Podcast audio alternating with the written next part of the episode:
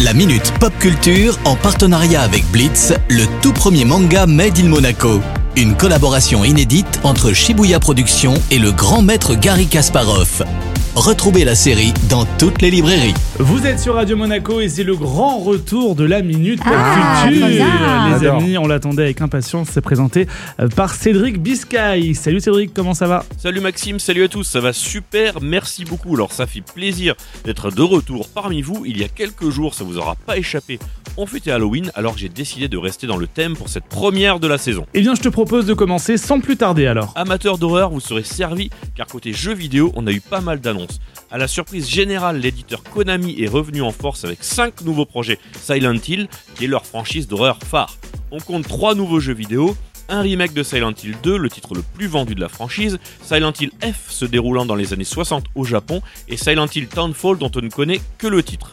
Ensuite, deux projets audiovisuels, un film Return to Silent Hill qui est la suite directe du premier film sorti en 2006, et Silent Hill Ascension qui est un live stream interactif dans lequel les joueurs pourront décider du sort des personnages en temps réel. Alors malheureusement, le seul point négatif de toutes ces annonces est qu'il n'y a aucune date de sortie, il va donc falloir encore être patient. Alors, j'imagine que ça laisse le champ libre à la concurrence. Eh ben Capcom en a profité pour dévoiler des exclus sur le remake de Resident Evil 4, leur jeu vidéo d'horreur qui a marqué toute une génération.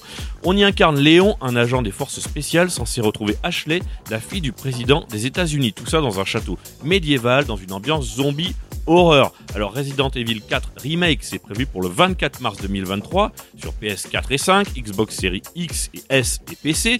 Et vu le nombre de précommandes, ce jeu semble bien parti pour devenir un classique comme son aîné. La question se pose bien évidemment Resident Evil ou Silent Hill, mais là c'est à vous de choisir. Eh oui, hein, ça fait beaucoup de projets à suivre en effet. Et niveau cinéma, on a du nouveau? Bah, toujours dans le thème de l'épouvante, le film qui a rendu cette fête culte est de retour. Je parle bien sûr de la saga Halloween. Alors pour ceux qui ne l'auraient jamais vu, petit résumé basique, Michael Myers est un tueur en série masqué qui revient la nuit d'Halloween pour tuer un maximum de personnes afin d'atteindre Laurie Strode, sa cible ultime qu'il ne parvient jamais à assassiner. Alors nos deux protagonistes reviennent cette année pour le dernier chapitre intitulé simplement Halloween Ends. Les trailers et les interviews des acteurs semblent nous faire comprendre que le film se terminera sur la mort d'un des deux personnages concluant à jamais l'histoire. Mais après, bon, on a eu 13 films Halloween depuis 1978, dont 3 reboots. Donc on n'est pas à l'abri d'un potentiel retour. Si vous avez envie d'avoir peur, Halloween Ends, c'est en ce moment au cinéma. Eh bien, les fans d'Halloween seront euh, servis alors. Merci beaucoup Cédric pour toutes ces news et à la semaine prochaine. Ciao ciao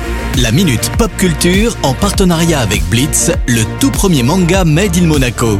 Une collaboration inédite entre Shibuya Productions et le grand maître Gary Kasparov. Retrouvez la série dans toutes les librairies.